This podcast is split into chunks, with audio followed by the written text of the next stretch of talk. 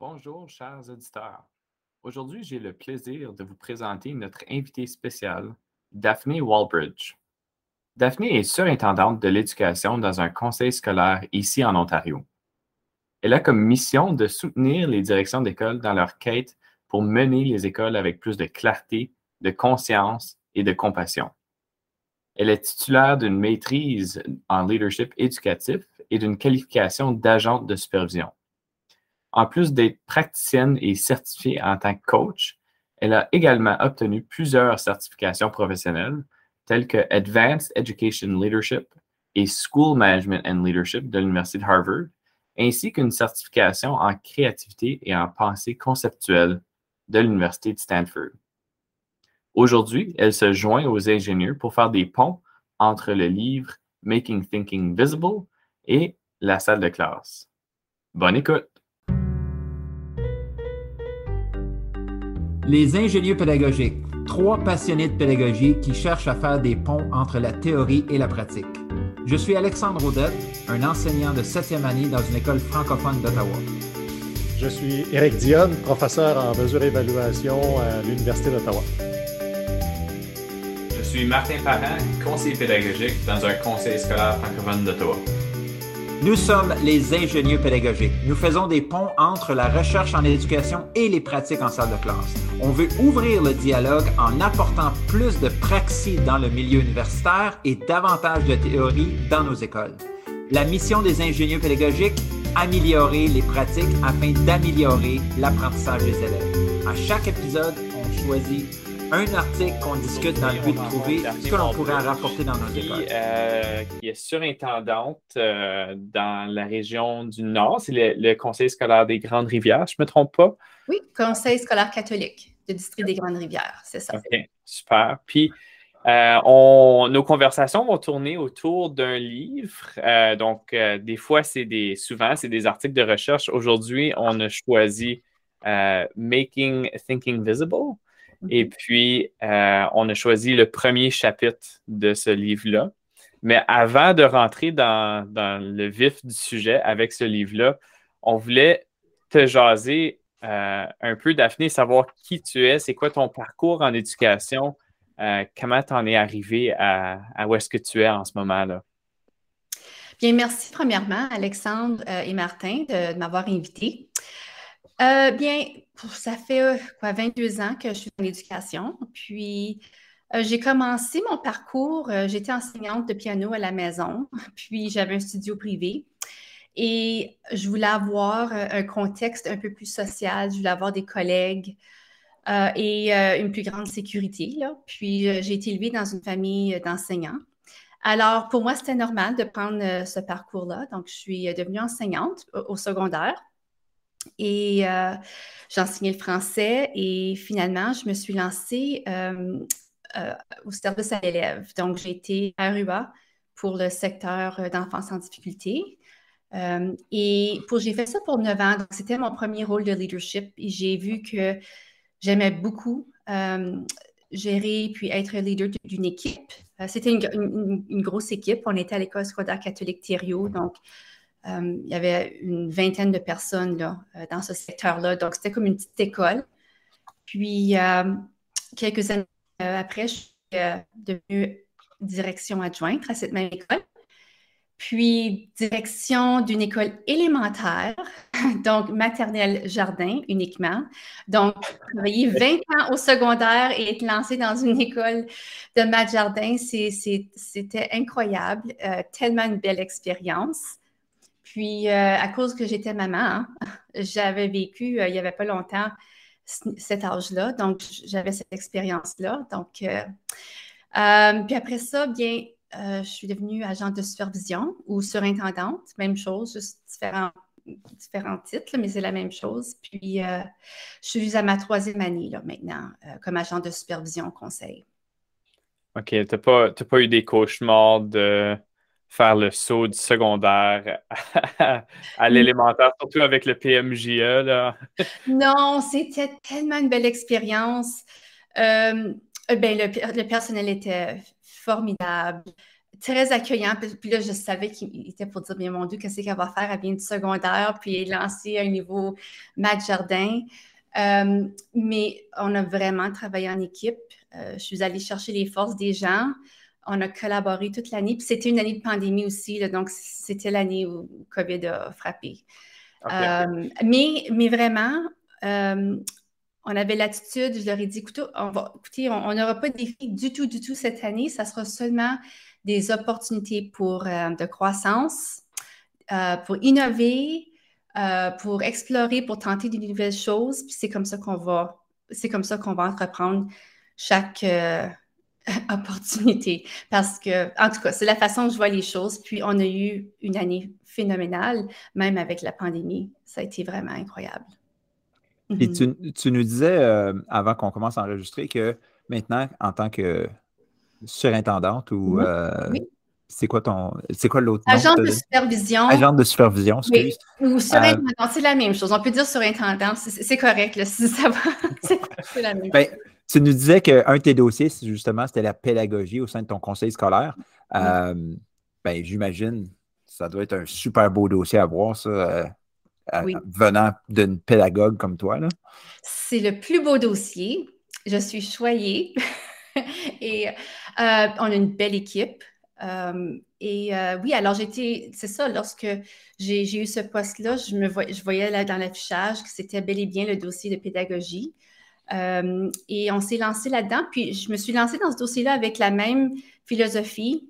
OK, on va. La première année, tu, observes. OK, qu'est-ce qui fonctionne, qu'est-ce qui fonctionne moins bien, où sont nos enjeux, nos vulnérabilités?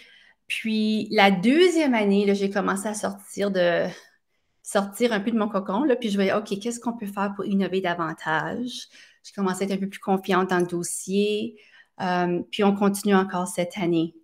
Donc, euh, c'est encore tôt dans l'année, là, mais déjà, on a commencé à, innover. Alors, on a des, sur Twitter, là, vous voyez des photos, il y a pas, je tente de toujours mettre nos, euh, nos projets là, en, en, vedette, là, mais donc, c'est ça, c'était vraiment d'observer, puis de voir qu'est-ce qu'on faisait, puis là, de, voir où est-ce qu'on pouvait aligner nos efforts. Là. Toujours pour, pour rendre l'élève actif en salle de classe. Oui.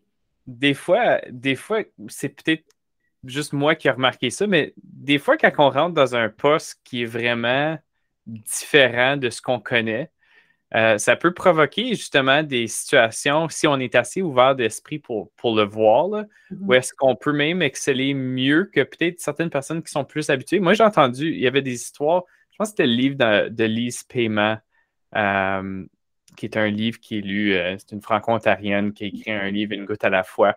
Moi, je l'ai lu à la faculté d'éducation, mais elle était venue nous jaser, puis elle disait, elle expliquait son, ses, ses histoires dans un cours de mathématiques, puis elle était vraiment pas mathématicienne dans sa tête à elle, était pas en maths, puis c'était au secondaire. Puis, mm-hmm. Mais avec cette ouverture d'esprit-là, justement, ils ont, comme les élèves, ils, I guess, ils, voyaient Lise en tant qu'enseignante qui était ouverte puis mm-hmm. à l'apprentissage, à faire mm-hmm. des erreurs, puis ça les a engagés, puis il y a eu comme un sentiment de communauté qui s'est formé, puis là, ils ont cheminé ensemble. Fait que, je sais pas, il y a quelque chose dans ces moments-là, si on est assez ouvert d'esprit, qu'il peut y avoir des belles choses qui arrivent là.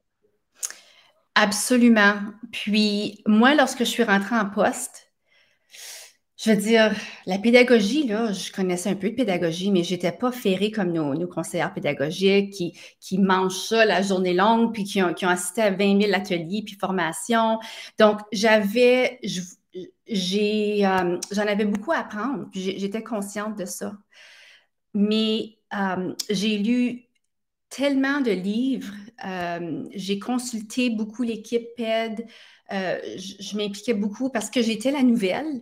Puis j'étais consciente euh, de mes lacunes. Puis j'étais consciente des responsabilités que j'avais aussi au niveau du conseil. Puis je disais, OK, là, là, c'est temps de vraiment d'aller chercher les ressources puis l'appui nécessaire. Mais l'autre chose que je veux ajouter, c'est que des fois, c'est une bonne chose, ça. Puis tu te fais allusion à ça, Martin. C'est bon de pas tout savoir. On ne sait jamais mm-hmm. tout. Mais à cause j'étais la nouvelle, euh, qu'est-ce qui arrive? C'est que j'ai puisé dans les forces que je savais que j'avais certaines forces. euh, la créativité, le marketing. Euh, j'avais, j'ai beaucoup, beaucoup d'énergie. Je suis très curieuse. Puis j'aime explorer à l'extérieur des conseils scolaires pour voir qu'est-ce qu'on fait ailleurs dans d'autres industries, puis rapporter ça au niveau du conseil et Mhm. voir comment est-ce qu'on peut nous-mêmes l'utiliser au niveau, par exemple, de la pédagogie. Puis ça, j'étais confiante dans ce domaine-là, dans tout ceci, avec les, ressources que je suis allée chercher avec l'équipe. Ça l'a fait quelque chose d'assez intéressant. Ça l'a, ça, ça changé la game. Euh, puis, on, a quand même pu continuer à livrer, euh, tu sais, qu'est-ce qu'on voulait livrer au niveau de, la pédagogie, mais avec mon twist. Donc, j'ai apporté, j'ai, tenté de demeurer le plus authentique possible. Euh, tout en apprenant puis euh, en, apportant mes forces. Donc, c'est intéressant le- la recette que ça a créée. Oui, puis là, tu mentionnes le mot créativité, puis là, on va éventuellement rentrer dans le livre, là, mais Mhm. c'est ça, comme Alexis disait, j'ai, fouiné, j'ai fait mes devoirs, puis là, j'ai, remarqué, tu sais, tu offres aussi certaines, certains cours, si je comprends bien, sur le leadership en tant que direction, mais j'ai trouvé trois piliers, tes trois piliers à toi Mhm. d'un leadership scolaire positif et inspiré. Puis moi, j'ai trouvé ça intéressant. Euh, c'était pas les mots auxquels je m'attendais nécessairement, dont le mot créativité que tu as mentionné, mais euh, donc toi, c'est leadership conscient, créativité et connexion. Qu'est-ce qui t'a amené à choisir ces mots-là? Bien, premièrement, la créativité, ça, ça nous allume tous et toutes. Des parfois, on ne peut pas mettre le mot sur ça, là, mais quand on est capable de s'exprimer pleinement, de créer quelque chose, puis par créativité, je ne veux pas dire aller euh, au niveau artistique nécessairement, ou- c'est c'est vraiment euh, de, de- c'est un muscle qui se développe. Mais si on n'est pas en train de créer à chaque jour, je trouve pas qu'on est en train de vivre une vie qui est pleinement épanouie. Puis au travail, je me dis toujours, OK, la priorité, c'est quand on a un défi ou une situation, je tente toujours tout de suite d'aller chercher mon muscle créatif pour voir, OK, qu'est-ce qu'on peut faire maintenant pour on va passer à l'extérieur de la boîte, on va aller voir ailleurs, etc. Puis on va tenter de mettre un nouveau twist. Puis c'est ça qui m'allume. Donc, lorsque j'enseigne, moi, je, je forme les, les nouvelles directions, puis euh, les directions à devenir. Puis là, de plus en plus, des directions chevronnées aussi. Puis lorsque je, je- je les coach, il y a toujours une composante de créativité. Puis avec créativité, on parle d'authenticité aussi, parce qu'on ne peut pas être créatif sans être authentique, parce que c'est une partie de nous qui sort. Hein? Alors, ça, c'est la première chose. Euh, conscience, le euh, conscious leadership, le leadership conscient, c'est vraiment au niveau de la nature humaine. C'est vraiment euh, une philosophie plus de l'Est, le taoïsme, genre, tu sais. Donc, OK, on apprend, tu sais, il faut, vraiment réfléchir, aller envers soi, il faut, faut faire des réflexions. L'autre personne arrive, tu sais, se présente avec son vécu. Alors, toi, tu- parce que je veux dire, être en, en éducation, que tu sois en salle de classe, gérer des élèves, euh, des collègues ou en direction avec des parents, puis des, des enseignants, etc. On, on doit naviguer ces relations-là. Donc, un leadership conscient est de mise. Là. Tu dois vraiment toujours retourner vers, vers soi pour voir bien, pourquoi est-ce que j'ai réagi comme ça. Puis, mais, mais ça, c'est tout un autre apprentissage. Puis c'est un muscle aussi à développer.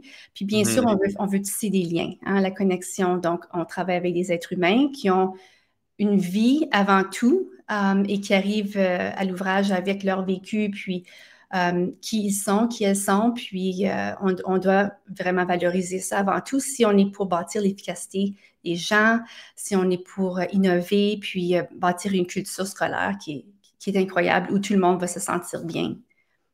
Mhm. Puis, euh, donc là, aujourd'hui, tu nous, tu nous as choisi le livre euh, Making Thinking Visible, un livre que moi, j'ai découvert il y a 5-6 ans dans une formation et qui, vraiment, là, si j'avais à me débarrasser de tous mes livres en pédagogie, je pense que ce serait celui que, que, que, que je garderais là, dans mes mains jusqu'à la fin parce que, Mhm. écoute, Beaucoup de c'était- livres. oui, j'en ai beaucoup, mais celui-là, là, honnêtement, là, j'y retourne euh, souvent. Mhm. Fait que là, aujourd'hui, on lit, on, on va parler du premier chapitre qui est un peu un, une genre d'introduction. Donc, tu pourrais nous dire qu'est-ce qui t'a amené à, à choisir ce livre-là pour nous? Dans un mot, Twitter. Dieu merci pour Twitter. Euh, alors, j'ai vu ce livre-là sur, Twitter, puis ça faisait quelques fois que je le voyais mm-hmm. en ligne. Puis, ça, nous, au, Conseil des Grandes Rivières, on travaille beaucoup les classes collabo-réflexives. Donc, hein, l'élève est debout, actif, etc., engagé. Donc, ça, c'était au niveau des mathématiques, la numératie. Je cherchais quelque chose euh, avec cette même philosophie-là, mais pour toutes les autres matières. Puis vraiment, la classe collabo-réflexive se, vit dans d'autres matières aussi, mais je cherchais autre chose. Puis lorsque j'ai vu euh, le, premier livre, c'était The Power of Making Thinking Visible, qui est le deuxième livre, ça c'est le livre noir. Là. Euh, alors c'est lui que j'ai lu en premier. Puis, alors, je l'ai lu. Puis, lorsque j'ai lu ça, j'ai dit, oh mon Dieu, ça, il faut que j'apporte ça à l'équipe PED. Il faut faire quelque chose avec ça. Puis là, j'ai vu qu'il y avait le premier livre. J'ai lu le premier livre. Puis, j'étais en train de, de, faire, puis j'étais en train de, compléter, c'était une certification avec l'Université de Harvard au niveau de euh, leadership plus administratif, systémique. Puis, lorsque j'étais sur leur site web, j'ai tenté de. Je vais aller explorer, voir s'il y a d'autres cours. Puis quand j'ai commencé à explorer leurs cours, j'ai vu qu'il y avait le cours de Making Thinking Visible. Mm-hmm. Oh, wow, il y a un cours. Puis je l'ai exploré, puis il fallait qu'on s'inscrive en cohorte. Alors, j'ai décidé d'inscrire, bien, j'ai demandé au conseiller pédagogique, j'ai vendu ma salade, puis les 13, il y avait les services intégrés, donc il y avait les CP du secteur enfance en difficulté, service à l'élève, et il y avait les CP PED, parce qu'on veut vraiment intégrer les deux services, ça va mm Et les 13, moi, je suis fait partie de l'équipe et nos directions de service. On, est, on y retourne à l'école, on, est retourné aux études ensemble. Et pour 13 semaines, 13 semaines, on a, on a suivi ce cours-là. Puis, euh, on, était en pod, hein, en, petit, en, petit, groupe. On se rencontrait chaque deux semaines pour faire nos devoirs et tout ça, compléter les tâches. On, on, lisait, on a lu le livre ensemble, on a vécu cette expérience-là ensemble. Puis, euh, c'était phénoménal. Puis là, maintenant, là, c'est l'effet papillon. Là. on voit que ça commence à rentrer au niveau de la salle de classe. Euh, lorsque euh, les CP animent des, JP, euh, elles utilisent des routines de la pensée visible pour rendre la pensée visible avec les directions, avec le personnel enseignant. au niveau du décloisonnement 9e année, on l'utilise aussi avec les profs pour, pour, leur donner les outils au niveau du décloisonnement. Donc, tout ça, à grâce à Twitter, premièrement. Curiosité, euh, ça c'est un autre, c'est une qualité qui est très importante en éducation aussi, la curiosité. Puis, euh, ça, ça, a commencé euh, comme ça parce qu'on voulait vraiment rendre l'élève engagé, on voulait le voir en train de penser et non pas en train de mimiquer et de mhm. deviner, deviner qu'est-ce qui est dans la tête du prof. On veut arrêter ce jeu-là. Bien, je pense que, tu sais, ben, en tout cas, quel bel investissement au niveau de l'équipe. Puis on voit déjà peut-être les dividendes de ça euh, déjà dans votre conseil scolaire. Je pense que c'est super bien. Puis souvent, on, on est peut-être seul à assister à une formation ou à un cours, mais de pouvoir évoluer avec une équipe, je pense que c'est pas mal spécial. Mais tu as mentionné le mot, c'est thinking, le penser. Mm-hmm. Alors, puis dans le premier chapitre, on, on, définit, redéfinit, on mm-hmm. parle de la définition de, pensée. Mm-hmm. Alors, comment est-ce que ça, ça allait évoluer pour vous autres euh, en général dans, le conseil ou, chez les 13 membres de, cette équipe-là? Je crois que ça a été une, euh, une, bonne prise de conscience parce que pendant qu'on suivait ce cours-là, on devait être dans des salles de classe. Donc, bien sûr, moi, je n'étais pas en salle de classe. Je veux dire, j'ai pu aller observer, euh, mais avec mon horaire, je ne peux pas commencer à préparer des leçons puis enseigner. Puis ce n'était pas vraiment mon rôle non plus. Moi, j'étais là pour accompagner. Mais je crois qu'avec cette expérience-là, on a constaté qu'il y a vraiment différents niveaux de, différents niveaux de la pensée. Hein. Je veux dire, on savait mais là, on l'a vraiment su. On mm-hmm. voyait que en, en troisième, quatrième, on était à un certain niveau de base. C'est quoi penser bien, c'est de dire des réponses ou des choses de base. Puis après ça, au fur et à mesure que l'élève maturait, là, il commençait à avoir plus de euh, plus d'implicite, puis d'inférence, puis il commençait à être un peu plus sophistiqué au niveau de, de sa réflexion, mais encore, l'élève n'était pas vraiment rendu là. On voyait que, tu sais, il ne va pas dire, bien, on, comparait ou on faisait des, euh, on, se mettait, euh, on, va hum, adopter la perspective d'un autre ou, tu sais, comme ils ne sont pas rendus là. Alors, on voyait qu'on avait quand même du chemin à faire. C'était un peu comme un diagnostic.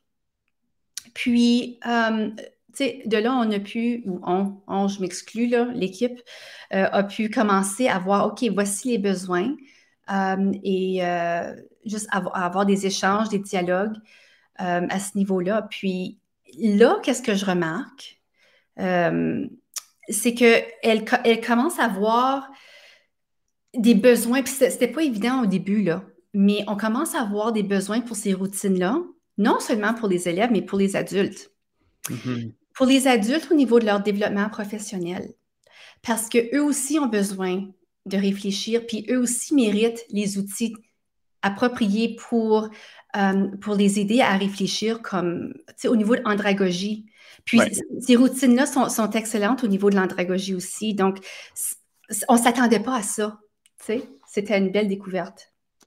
Oui, tantôt, euh, tu mentionnais que euh, ben, ce livre-là nous permet d'aller un petit peu plus loin que juste reproduire un peu ce qu'on a déjà vu. Puis justement, dans, le livre, il disait, c'est un peu ce qu'il disait, tu sais, comme quand le prof en salle de classe fait juste euh, dire, puis ensuite les élèves pratiquent, tu sais, il appelait ça mm-hmm. tell and practice, mm-hmm. ben, tu sais, on fait juste répéter ce que le prof vient de dire, puis on, fait juste euh, se pratiquer.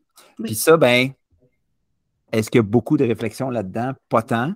Puis c'est là que on se rend compte que même quand on est super bien intentionné dans nos pratiques pédagogiques, euh, lorsqu'on commence à, réfléchir, ben écoute, c'est qui qui réfléchit dans cette classe-là? C'est-tu moi ou c'est mes élèves? Mm-hmm.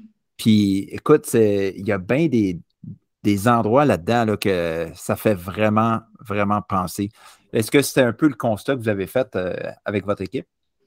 Absolument. C'est le constat qu'on a fait. Puis, euh, ça a créé vraiment un sens d'urgence, tu sais, au niveau de l'équipe. OK, là, là, comme c'est flagrant, puis c'est le temps qu'on commence à, en lien avec la classe collabo-réflexive, ça va juste venir alimenter ceci. Puis, puis c'est pas pour, tu sais, je veux dire, notre personnel enseignant fait des choses c'est phénoménal. C'est pas du tout pour enlever ça. C'est que là, maintenant, on veut, euh, on veut aller chercher, on veut aller au prochain niveau. Puis mm-hmm. on veut leur donner des outils pour pour faire un level up, hein, pour aller au prochain niveau. Puis, qu'est-ce qu'on a trouvé qui était vraiment fantastique, c'est que ça coûte rien. C'est juste, c'est des routines de la pensée. Alors, tu mets comme deux ou trois mots, comme souvent les routines ont comme trois, trois, trois phases, là, tu sais, euh, ou, une question super simple, puis c'est juste ça que tu as à mettre. Puis après ça, l'élève en, en petit groupe, euh, les élèves en petit groupe peuvent collaborer, peuvent avoir un dialogue ou une bonne communication entre eux, puis, puis réfléchir. Puis la beauté de ça, c'est qu'il n'y a pas de mauvaise réponse. Donc, ça crée aussi un environnement euh, très sécuritaire pour l'élève. Chacun a sa place. ça, c'est l'autre chose. L'élève que tu aies une déficience ou un besoin, des, troubles d'apprentissage, ou que tu sois un élève euh, très performant, chaque élève a un point d'entrée. Mm-hmm. Hein? On parle de bienveillance, là. Ça, c'est être bienveillant pour nos élèves. Puis on parle de différenciation, puis la conception universelle et tout ça. Là. Puis souvent, on devient envahi avec tout ça, puis on ne sait pas où commencer. Mais si on commence avec des routines de la pensée visible, où tu mets tu mets une routine très simple euh, sur, le, euh, sur, sur, le tableau. Ou le, euh, ça commence avec ça, puis les élèves, vont, eux autres, ils vont prendre le lead. Alors, le, le prof est, rendu guide. Oui. Est-ce que vous avez observé dans, dans, les classes ou est-ce que vous avez commencé à faire ça? Est-ce que vous avez observé un peu de, de, de un peu de pushback, si on veut, de, de la part des élèves? Parce que en tout cas, moi, quand j'ai commencé à utiliser les, routines de pensée, là, tout d'un coup, c'était comme Oh, wow, c'est moi, il faut qu'il pense. Là. Euh, attends un peu. là. Est-ce que mm-hmm. vous avez observé ça dans, les classes? Oui. Puis, quel élève nous donne la, cette résistance-là? Ce sont nos élèves, entre guillemets, nos bons élèves, entre guillemets. Hein, je m'assure de le mettre entre guillemets. Euh, parce que euh, eux ont besoin, euh, eux aiment le jeu de deviner qu'est-ce qu'il y a dans la tête du prof. Ils adorent ça parce qu'ils se sentent en sécurité. Puis ils savent qu'est-ce qui s'en vient, puis c'est noir et blanc, puis donne-moi mon papier, puis je vais remplir les. Eux autres, c'est ça qu'ils ont besoin. Puis là, il y a, là, là c'est un petit peu un, chaos, un chaos organisé par le prof. Puis là, l'élève se, sent déstabilisé. Et parce qu'il ne sait pas à quoi s'attendre. Nos autres élèves qui sont, euh, qu'on dirait, qui sont moins, en guillemets, performants, mais on sait qu'ils sont aussi intelligents que nos bons élèves, eux, eux ont la chance finalement d'avoir, euh, de s'épanouir parce qu'ils peuvent, colorier à l'extérieur des lignes. Puis c'est beau, c'est ça qu'on veut voir. Alors, nos, nos élèves qui sont, sont plus, euh, on va dire, euh, comment est-ce que je, ben, je, je, mets toujours en guillemets nos bons élèves, c'est qu'eux, ils, ils vont apprendre à se sentir à l'aise. Puis il faut, nous, comme, comme pédagogue, comme guide, il faut qu'on faut qu'on respecte ça, puis il faut qu'on les guide vers se sentir un peu plus déstabilisé, puis être à l'aise d'être déstabilisé. Ça fait partie de la vie, ça.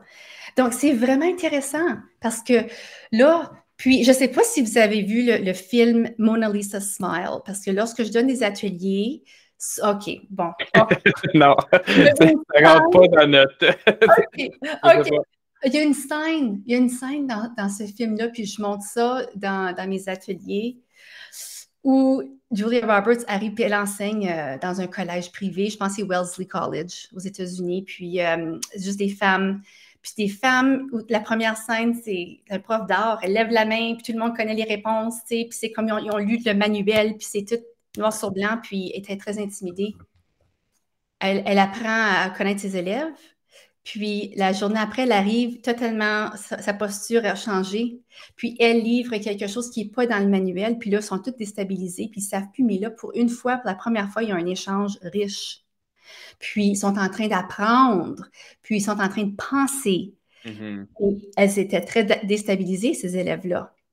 Donc, c'est un exemple qui est parfait. Puis on, on utilise un petit extrait euh, lors de nos ateliers, même au conseil, juste pour montrer, regardez là, est-ce que vous vous reconnaissez là? Est-ce que vous reconnaissez certains élèves dans, dans ces clips-là? Donc, c'est très bien comme activité d'amorce. Moi, de mon côté, je l'ai vécu. J'ai eu la chance de justement mettre en place la classe collabo-réflexive dans ma classe de mm-hmm. mathématiques. Euh, puis, j'ai toujours enseigné le cours de 9e appliqué. Euh, filière appliquée quand ça existait. Mm-hmm. Et puis, ça, c'était toujours bien reçu. Ça, puis là, aussitôt que j'ai enseigné un cours au bac international mm-hmm. et de nature un petit peu plus performante dans, mm. dans, certaines de nos écoles, là, il y a eu comme, je m'y attendais pas du tout, là, ça, ça fait, ça date de quelques années, là, mais il y a eu comme un gros pushback. Puis au point où est-ce que j'ai dû rassurer en donnant comme des notes à trous là, un moment donné.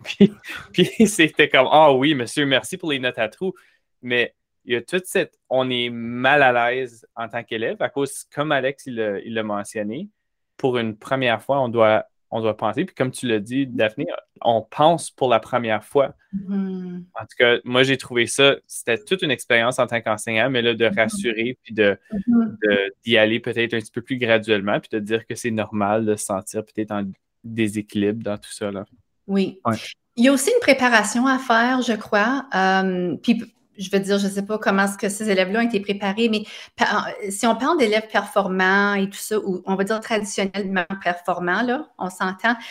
Il y, a, certains rôles, comme la direction a un rôle aussi à jouer là-dedans pour appuyer son, enseignant ou son enseignante au niveau des parents. Ils vont questionner, mais qu'est-ce que tu fais là avec des tableaux blancs, puis les élèves sont debout, puis, euh, euh, ou, puis aussi euh, l'enseignant avec les parents donc, je recommande toujours ça quand, je donne des formations.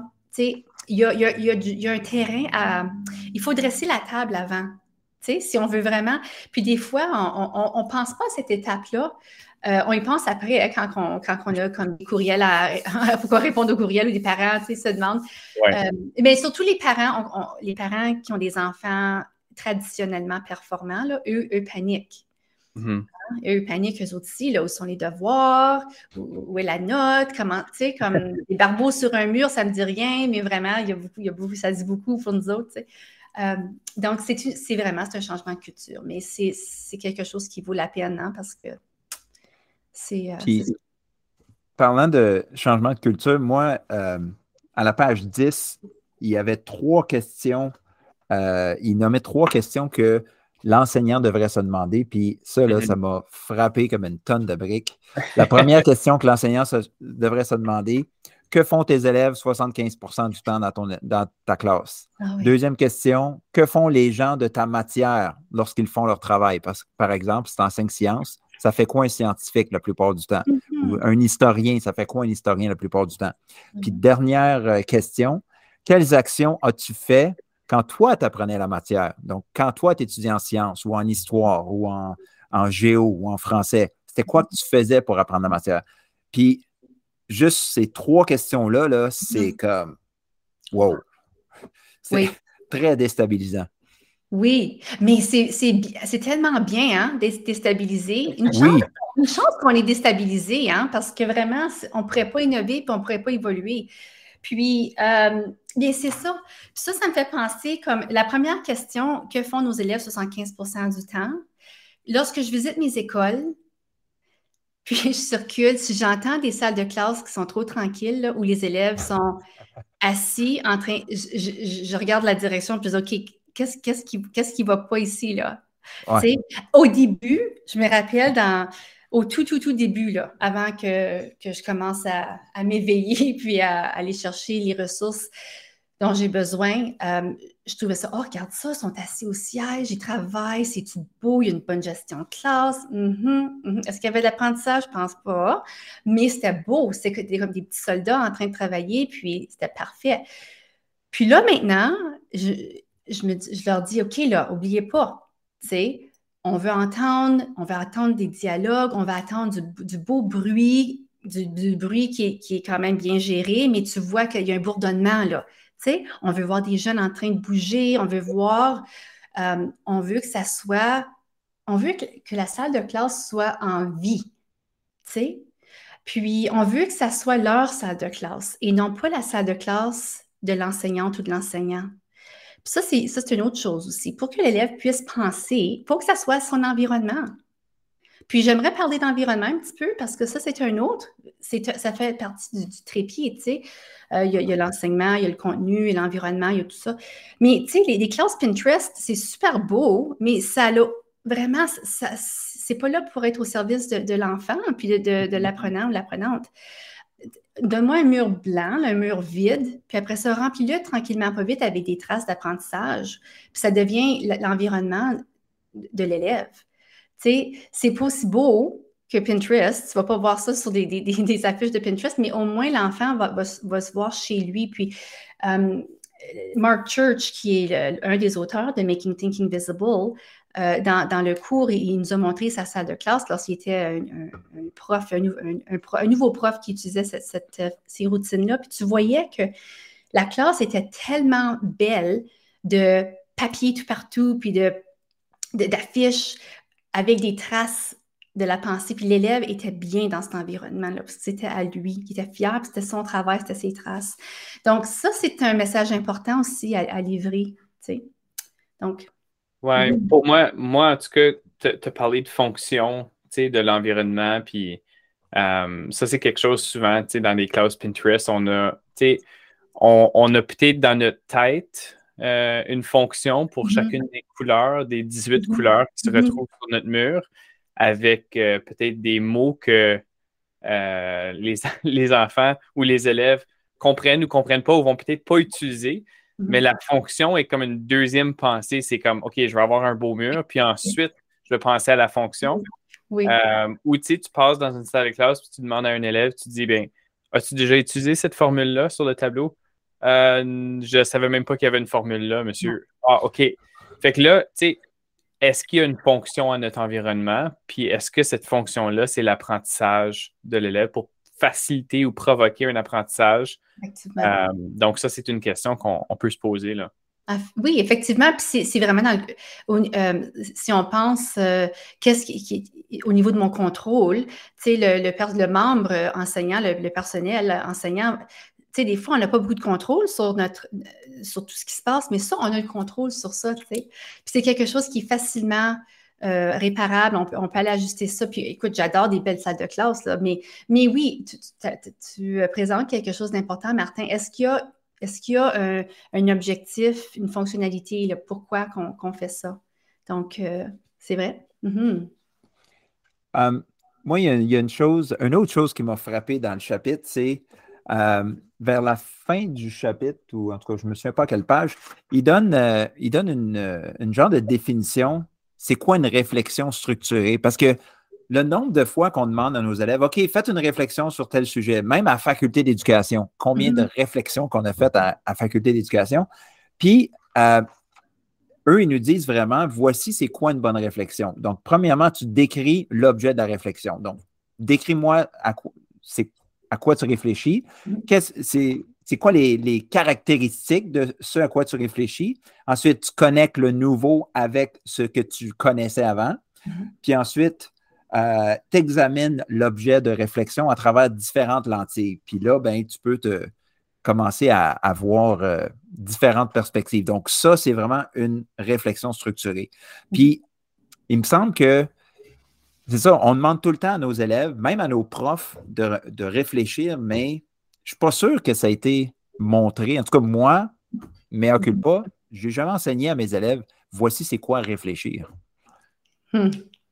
Exactement, oui, c'est ça. On prend pour acquis qu'on sait hein, comment réfléchir. Puis au début, dans ce chapitre-là, il parle de, il parle de euh, la carte euh, conceptual map de, mm-hmm. de, la pensée. Puis ça, c'était une des premières activités qu'on a fait lorsqu'on a pris le cours avec nos élèves. On voulait savoir, mais comment tu vois ça, toi, penser? Puis, puis les différents niveaux ont, dressé des cartes conceptuelles au niveau de, la, de c'est quoi la pensée. Puis c'est là qu'on a vu que, oh, on a toutes des, définitions différentes de c'est quoi penser. Donc, oui, il ne faut pas prendre pour acquis qu'on sait qu'est-ce que c'est penser et certainement pas que nos élèves savent qu'est-ce que c'est penser. Donc, il faut l'expliciter, puis il faut leur dire voici ce que je recherche dans ta réponse, puis, puis de modeler ça, puis euh, offrir beaucoup, beaucoup d'occasions en salle de classe pour que l'élève puisse pratiquer.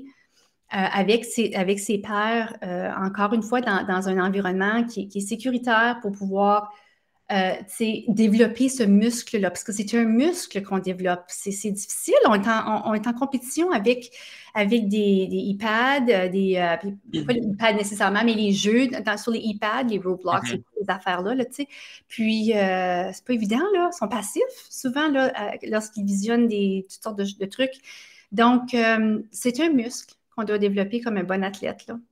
Mm-hmm. Puis, puis moi, j'entends plusieurs choses. Puis c'est comme un thème dans, le premier chapitre, en tout cas, que, tu sais, souvent en, éducation, on voit la compréhension comme une première étape avant de pouvoir faire des, mm. des choses un petit peu plus complexes comme l'évaluation, peut-être l'analyse, etc. Euh, en Ontario, on pense à peut-être notre CC avant peut-être notre HP ou notre MA.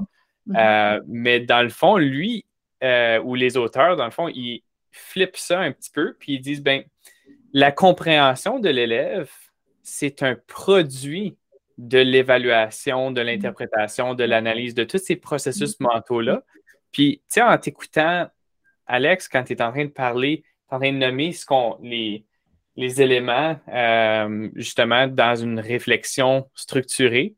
Moi, ce qui me venait en tête, c'était justement ces verbes-là. Tu sais, observer, expliquer, interpréter, prouver, Mm-hmm. C'est des liens, euh, considérer différentes perspectives. C'est tous des verbes qui vont provoquer une compréhension. C'est pas mm-hmm. la compréhension qui vient avant, c'est un produit de cette compréhension-là. Oui. Puis je pense qu'il explique ça en disant, en appelant tous ces verbes-là comme des processus mentaux, des processus de la pensée. Puis c'est comme, c'est ces processus-là qui sont dynamiques, comme tu disais, Daphné. Mm-hmm. C'est comme un, ça se passe dans des routines, ça change de, du jour au jour. Puis, mais il n'y a pas peut-être, c'est pas qu'est-ce qu'on pensait que c'était avant, qui était peut-être juste, ah ben, comprendre quelque chose, ça veut dire que je suis capable de le régurgiter, mm-hmm. euh, régurgiter des faits, etc. Il y a comme, c'est pas statique, c'est rendu dynamique, c'est des processus à ce point-ci. Fait que moi, c'est vraiment comme le, un des takeaways que j'ai pris de mm-hmm ce chapitre-là. J'ai trouvé ça vraiment intéressant. Oui. Oui, et puis dans le premier chapitre, il parle, il donne l'exemple d'une petite fille ou d'un élève qui, qui, explore la peinture. Mm-hmm. c'est en explorant la peinture avec les différentes nuances, les couleurs et tout ça, qu'elle apprend, donc elle pense pendant qu'elle ajoute un peu plus de bleu, un peu plus de rouge, ça va faire mauve et tout ça. Donc c'est en, elle pense en, en, agissant, puis c'est là, c'est là qu'elle va développer des, des connaissances donc, tu viens de le dire, Martin, comme il, mais il, a, utilisé cet exemple-là qui était vraiment euh, très intéressant. Là, donc, euh, c'est ça. Mm-hmm. Hum, on serait rendu au moment de faire des ponts avec euh, eh ben, entre cette théorie-là et la pratique, même si on a parlé un peu de pratique. Mm-hmm. Donc, demain matin, par quoi qu'on peut commencer dans notre salle de classe? Pour commencer à mettre en, pour commencer à faire penser nos élèves un petit peu plus, les faire réfléchir un petit peu plus. Puis j'ajouterais, Alex, même au-delà de la salle de classe, tu sais, dans la pratique, que ce soit en salle de classe ou à, la direction d'une école ou même au, niveau de la surintendance aussi, là.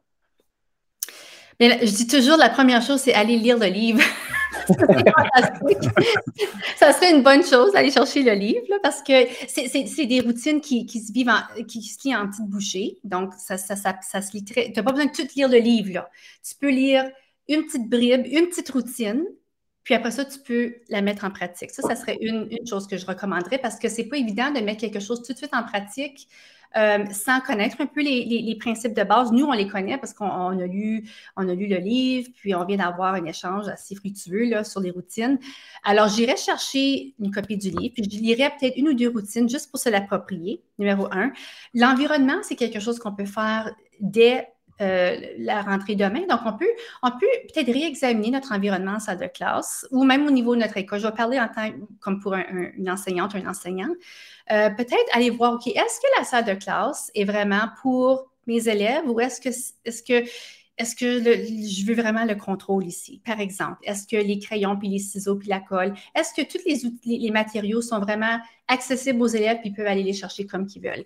Est-ce que mes tableaux blancs, si j'ai des tableaux blancs, euh, pas les TBI, mais les tableaux blancs euh, effaçables, oui. est-ce qu'ils sont libres? Est-ce qu'ils sont tous sont blancs et non pas remplis de ressources pour que l'élève puisse aller et travailler et penser avec euh, ses, collègues de classe. Donc, est-ce que l'environnement est prêt pour, est, disposé pour que l'élève puisse aller apprendre activement, debout, pas juste assis, debout. Donc, ça, c'est quelque chose aussi que, qu'on peut faire dès demain. Et euh, aussi, je pense d'adopter une, mentalité que il faut que je cède il faut que je cède le contrôle, puis il faut que je fasse confiance à mes élèves. Euh, poser des questions ouvertes, puis juste voir où ce que je vais juste lancer un thème, une question. Ça l'aide encore une fois si on a lu au moins une, routine, tenter une routine, puis voir, explorer, puis avoir, euh, être curieuse ou curieux à savoir, mais comment est-ce que ça va? Comment est-ce que mes élèves vont réagir? Puis après ça, juste observer. Puis de ne pas avoir peur. Si ça ne fonctionne pas, c'est correct. C'est correct parce que le prof a le droit de faire des erreurs. Puis c'est important que l'élève voit le prof faire des erreurs aussi, puis, puis, euh, puis dire, oh, OK, ça, ça n'a pas bien fonctionné, puis qu'est-ce qu'on peut faire la prochaine fois? Puis encore une fois, avoir un échange avec les élèves. Mmh. toute, l'idée que, que l'enseignant ou l'enseignante est, comme Dieu, là, puis connaît tout, c'est tellement faux, puis il faut que l'élève voit davantage que c'est une relation qui se propre, il y a une co-création qui se passe au niveau de l'apprentissage puis que euh, l'enseignant ne, connaît pas tout, puis c'est correct puis il va apprendre avec ses élèves. Ça fait, ça, ça rend ça très. Donc, il y a le mindset aussi à travailler. Donc, j'ai donné quelques petites pistes qu'on pourrait faire demain. Puis ça, ça va pour une direction, ça va pour une surintendance. C'est vraiment euh, une mentalité de croissance puis de curiosité. Moi, je, en tout cas, moi, euh, j'aime beaucoup ce que tu dis. Puis moi, je verrais ça pour une direction, là, euh, une rencontre du personnel, où est-ce que tu utilises une routine avec ton personnel? Bon, tout le monde, on va penser à tel problème de, avec telle routine. Puis justement, euh, l'Université Harvard a un site, euh, le site Project Zero, Thinking Routine Toolbox, qui est une mine d'or incroyable. écoute, vous allez là, là puis il y a des dizaines et des dizaines de, de, routines de pensée, des thinking mm-hmm. routines. Ils sont bien expliqués, ils ont des exemples. C'est merveilleux. C'est une, tellement de bonne ressource. Là. Vous ne pouvez pas vous passer de ça si vous enseignez. Là. Project Zero Thinking Routine Toolbox. Oui. Euh, ça vous prend ça et le livre, bien sûr. Parce que, oui, oui. Puis, ils n'ont pas besoin d'aller lire le livre. Voilà, ils peuvent aller directement là. Puis, au niveau de la surintendance, moi, la façon que j'utilise les routines, je rencontre mes directions une fois par mois. On est en virtuel, mais des fois, on est en présentiel. Mais lorsqu'on est en, virtuel, juste la semaine passée, j'ai euh, animé une, euh, routine de la pensée visible avec eux. Je leur, ai, je leur ai montré un clip, un TED Talk. Euh, au niveau de la CUA. Après ça, je disais, OK, je vous mets en breakout. Voici le tableau, Jamboard. Puis on fait une, routine de la pensée visible, puis on revient en plénière pour, pour en discuter. Puis j'ai été très transparente. J'ai dit, là, là, qu'est-ce que je fais avec vous? Une exigence, que comme moi, je m'attends à ce que vous faites la même chose avec votre personnel. Donc, mm-hmm. ça, c'est une autre chose. Les, réunions du personnel, trois quarts devraient être au niveau du perfectionnement professionnel. La, la micro-formation professionnelle, un sujet, on le fait comme il faut pour une trentaine de minutes. C'est juste ce qu'on a besoin pour aller, pour mettre en pratique un nouveau concept. Pas, pas, inonder le personnel, une chose seulement. On le fait comme il faut. Puis après ça, donc, je leur dis, écoute, moi, je le fais avec vous. Vous pouvez le faire avec votre personnel pour que, parce qu'il faut que ça rentre en salle de classe, ça, là. Oui. Mm-hmm. Mm-hmm. Martin, euh, un mot pour la fin? Bien, moi, je, je fais un lien avec quelque chose qu'on a, dont on n'a pas parlé, qui est un sujet que tu aimes beaucoup, Alexandre, puis sûrement, Daphné, toi aussi, euh, qui est l'évaluation. Mm. Euh, je pense que si notre définition de la pensée commence à changer un petit peu, puis qu'on a justement tous ces processus de la pensée-là qui deviennent plus évidents, je pense que ça va venir faciliter le processus de l'évaluation aussi. Si on sait que, ben justement, on définit avec les élèves, ben qu'est-ce que ça veut dire évaluer? Qu'est-ce que ça veut dire observer? Puis qu'est-ce que ça veut dire expliquer, interpréter, analyser? Puis c'est des choses qui se font à tous les jours, à cause maintenant, avec ce genre de routine-là, ça se fait à tous les jours, puis on les rend visibles. Mm-hmm. À un moment donné, ça devient comme, ben, comment tu ne fais pour ne pas évaluer? tout ce qui se passe tout le temps?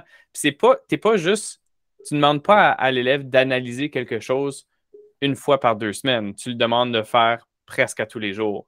Exactement. à cause que ta définition de la pensée a changé, tu incorpores toutes ces choses-là. Ça devient plus juste euh, je te présente de l'information, tu dois le régurgiter. Là, je te présente de l'information, on va, on va le découvrir ensemble, puis on va analyser, on va on va apprendre qu'est-ce que ça veut dire, analyser, mhm. puis euh, tu vas le faire, puis là, on va le pratiquer à tous les jours, puis on est en train de pratiquer ces processus de la pensée-là. Puis là, je vois Alex qui a la gigote. Oui, là, oui parler, là. Moi, j'ai utilisé les, des routines pour des évaluations des fois, puis c'est impossible de tricher. C'est impossible de faire du plagiat quand tu utilises ça parce que je veux que tu rendes ta pensée visible. Fait que mm-hmm. si, tu si tu prends les réponses de l'autre, ben ça marche pas. Mm-hmm. Mm-hmm. c'est ça qui est merveilleux là-dedans. Il faut que tu penses, il faut que tu réfléchisses, il faut que tu me démontres ta compréhension, ton, il faut que tu me démontres qu'est-ce que tu as appris finalement. Oui, effectivement. Et voilà. Et voilà. Beauté, c'est parfait. ben, je pense que ça termine bien euh, l'épisode, cet épisode-ci des ingénieurs mm-hmm. pédagogiques. Un gros merci, Daphné, encore une fois, d'être euh, parmi nous. Puis espérons qu'on peut peut-être refaire ça, peut-être avec un autre chapitre ou un autre livre à un moment donné. Ça nous ferait plaisir. Absolument. Merci à vous. Hein? Quelle, euh, quelle belle soirée qu'on a vécue ensemble. Merci. Merci. Et sur ça, on se dit à la prochaine.